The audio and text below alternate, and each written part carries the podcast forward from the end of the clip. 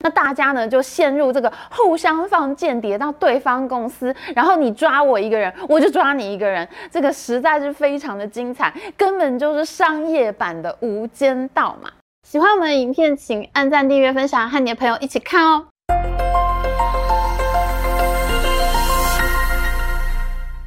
大家好，我是 Amy。美国和中国的冲突呢，已经来到了深水区。现在大家呢都在清除内部的间谍，一场场无间道正在现实生活中上演。三月下旬，春暖花开，可是呢，美中双方呢却悄悄展开了非常激烈的反间谍报复战，连日本都卷进来了。三月二十三号的时候呢，抖音国际版的 TikTok。他们的 CEO 周受资呢，他去美国国会参加听证会，连续被炮轰了五个小时，成为了全球瞩目的新闻。这个 CEO 呢，他看起来很无辜的样子，可是呢，他被美国国会炮轰不是没有原因。根据富比士杂志、纽约时报、BuzzFeed 呢，很多媒体都报道了美国记者的行踪被抖音母公司的员工监控了。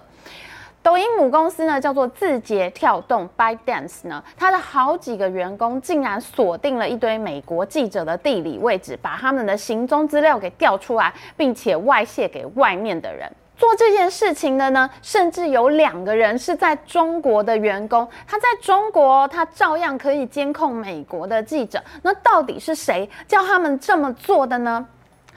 这件事情在美国引发了轩然大波，字节跳动呢也坦诚，的确是有这件事情。他们说呢，这件事情是员工的行为，跟公司无关。然后呢，他们就开除了相关的员工。我们看到富比士杂志这篇报道哈，他说 FBI 和美国司法部呢正在调查 TikTok 监视记者的事情。那监视谁呢？你看到现在这一篇报道的记者 Emily Baker White，她本人呢其实就是其中一个被监视的对象，她现现身说法。天哪，那你这个软体不就真的是一个间谍软体吗？不管你公司是知情还是不知情，你是在装傻还是你在切割你的员工？我们现在看到的活生生就是抖音 TikTok，它真的可以当做间谍软体来使用。而中国政府呢，它可以买通员工，它也可以威胁员工，甚至它有没有可能像其他中国的网站一样，开后门给解放军的网络部队呢？这真的是非常可怕的事情呢，因为我以前在中国住的时候，就发生过很多抓记者、杀记者的事件。你要是能定位记者的位置，那还得了？就譬如说呢，在二零一一年的时候，有一个河南洛阳电视台的记者，他正在调查地沟油的新闻。地沟油呢，就是已经用过的废油回收再提炼，在台湾呢叫做黑心油。我们知道鼎新康师傅啊曾经闹出很严重的这个。地沟油的事件，那最后呢，这个河南洛阳电视台的记者，他竟然走在路上被人砍了十多刀，当场身亡。砍死他的人竟然还拿走了他的电脑，现场根本已经找不到电脑了。你看，如果你能定位记者的位置，那是多么恐怖的一件事情。那就更不要说在中国还有各种被失踪、各种被抓的事情了。像是无国界记者组织呢，他就曾经说过，中国是逮捕记者最多的国家，至少有一百二十七个记者被拘留当中。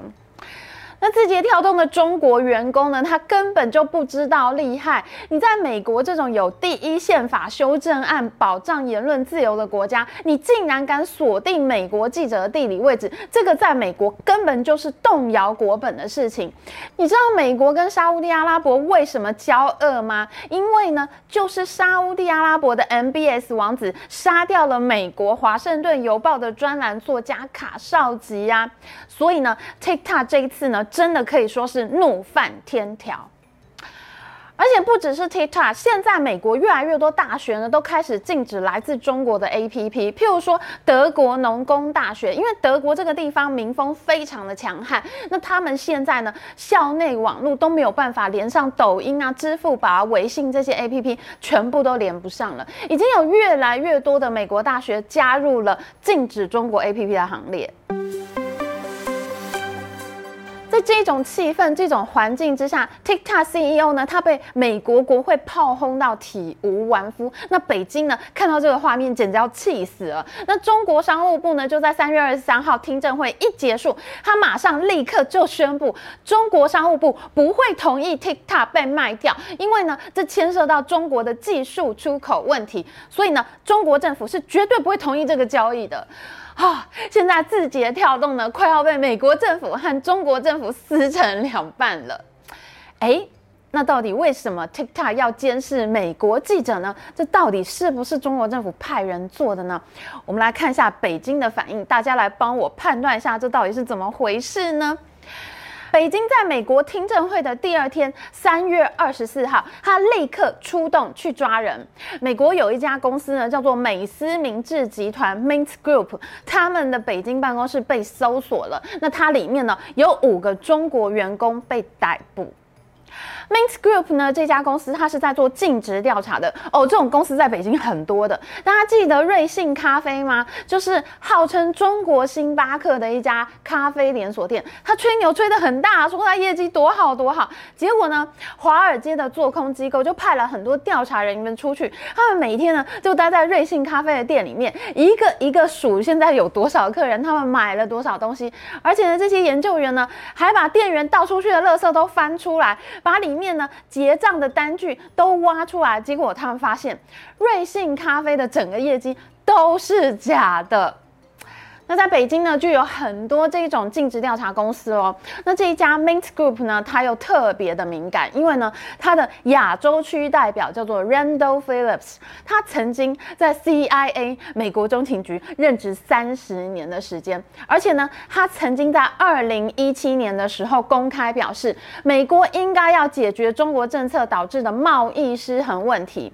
这也就是说呢，他很可能就是二零一八年川普打贸易战时。之后的一个倡导者，哎，你看我们这一系列影片做下来哈，美国政府制裁中国半导体公司，真的是一抓一个准，准到我都觉得，哎，他们真的很懂行，哎，有没有可能这后面就跟这一些尽职调查公司有关系呢？中国政府肯定也会怀疑的嘛，所以呢，这家公司它很快就被突袭调查了。你打抖音，我就打你。北京这一次不只是报复美国，他连日本都去扫。他扫完了 Mint Group 之后呢，在三月二十六号的时候，日本共同社和日本朝日新闻呢都报道了一则新闻。日本的安斯泰来制药厂呢，它在北京有一个五十岁左右的管理层，他在北京办公室里面被逮捕了，理由呢就是他涉及间谍罪。那这是中国实施间谍法以后呢被抓的第十七个日本人。因为我们知道嘛，消息你要传到媒体，还要发布出来，其实是需要一段时间的。所以呢，北京抓美国、抓日本，几乎就是同一时间他下去抓人的。所以你看看，你美国开听证会，你要禁掉中国的间谍软体，中国呢就立刻抓你的间谍。大家说说，这到底是不是一个无间道，相互报复呢？事实上，中国这种清查间谍的动作已经很长时间了，甚至就连台湾人也是清查的目标哦。我们知道哈，在二零一九年，华为是第一个惨遭美国政府全面制裁的公司，因为华为一直都是传说是有解放军背景的。那他创办人任正非呢，其实就是解放军出身。虽然华为没有上市，我们看不到它的股权结构，可是呢，它的产品呢是需要很大量的资金投入，它非常烧钱的。这恐恐怕呢，就不是任正非一个人出得起钱来做的。所以呢，这家公司呢，其实很有可能，有很大的可能性，其实它就是一个军工复合体。所以在二零一九年华为被制裁的时候呢，华为就怀疑他们的内部是不是有间谍，把可以证明他们是军工复合体的机密资料拿给了美国的情报机构。结果呢，华为就展开了内部的大清洗，他想要把可能跟美方接触过的人全部都扫除掉。结果呢，就有好几个高阶管理层和研究员呢被赶出华为。这里面最受到瞩目的一个人，就是华为从韩国三星集团挖角过来的朴善清。朴善清呢，他在三星可是做到了半导体事业部高级副总裁的位置，他已经是很大咖了。那他被华为挖角过去呢，是去做海思晶片的首席技术长。那我们知道，海思晶片呢，就是全中国很少数能够做到的高阶晶片了。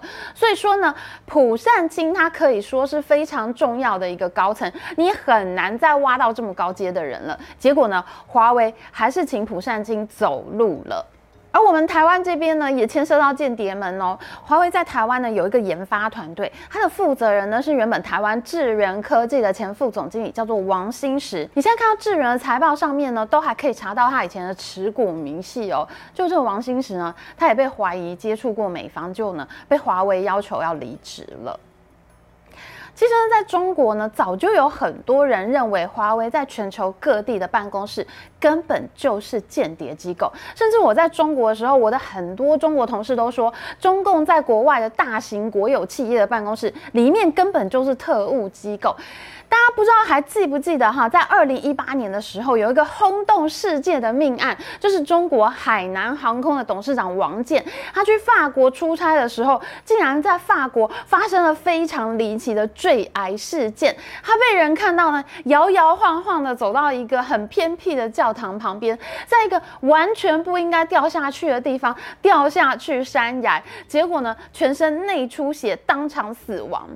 当时就有很多人在说，海航在法国的总部呢，其实就是中共的间谍机构。而王健呢，他是因为牵涉到中共内部的斗争，被中共在法国的特工黑吃黑。这个王健呢，他其实也是间谍，他要去法国执行秘密任务，结果被黑吃黑了。这个特工呢，下药带他呢去很偏僻的一个教堂，就把他推下山崖死掉了。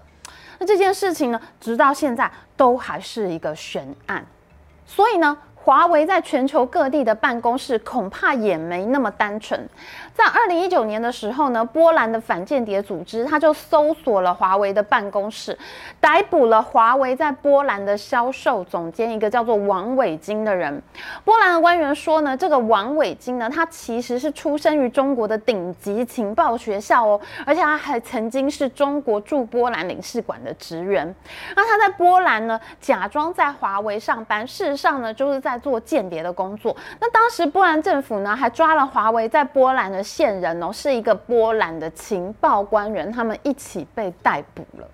哦，好精彩哦！我们知道中共呢是真的很厉害的，他们之前的轰轰烈烈的千人计划，说是要招募海外专家一起建设祖国，事实上呢，就是向海外广撒专家间谍网，让在国外的中国人呢帮中国偷技术。那这几年来，欧美国家也看懂这个伎俩，开始抓人了。抓到现在呢，千人计划已经停止了，那大家呢就陷入这个互相放间谍到对方公。公司，然后你抓我一个人，我就抓你一个人，这个实在是非常的精彩，根本就是商业版的《无间道》嘛。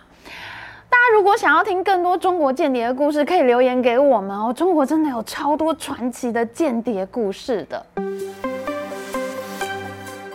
在美国国会轰轰烈烈要禁止 TikTok 的汹涌气氛之下呢，现在是一波未平，一波又起。最新一个可能会浮上台面的是拼多多的海外版，一个叫做 Temu 的 APP。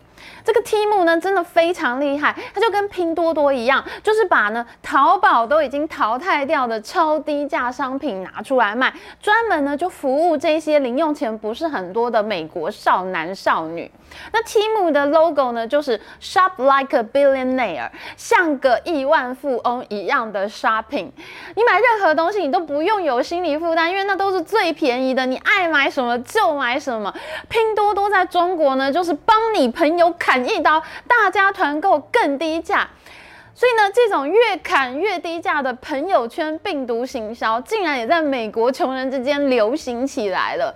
我们之前呢，曾经做过 Shein 这家低价服饰电商的影片。那 Shein 跟 Temu 呢，都是非常相似的。那大家如果想要了解这一类 APP，它如何用低价策略打进美国市场呢？大家可以去复习一下我们之前做 Shein 的影片就知道了。不过现在呢，Temu 也快惹上麻烦了，因为拼多多呢，它会收集用户的手机数据，就连俄罗斯的杀毒软体公司卡巴斯基呢，他们都发现拼多多里面就装有恶意的程式，站方呢，他利用安卓系统的漏洞来下载客户放在手机里面的文件和照片哦，而且呢，拼多多还会收集你在其他 APP 里面留下的数据，包括你的快递订单、你的旅行资料、订房。记录各种消费数据。当你装上拼多多这个 APP 以后呢，它还有流氓程式，让你很难彻底删除这个 APP。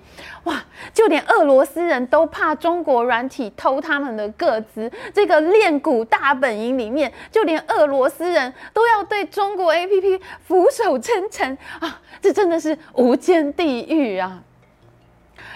因为 Temu 跟拼多多的关系呢，就跟 TikTok 跟抖音的关系非常的类似，就一个是中国版，一个是海外版。所以呢，现在字节跳动遇到的所有麻烦，未来都很有可能会降临到拼多多的身上，搞不好下一个要去美国听证会的 CEO 就会是 Temu 的 CEO 了。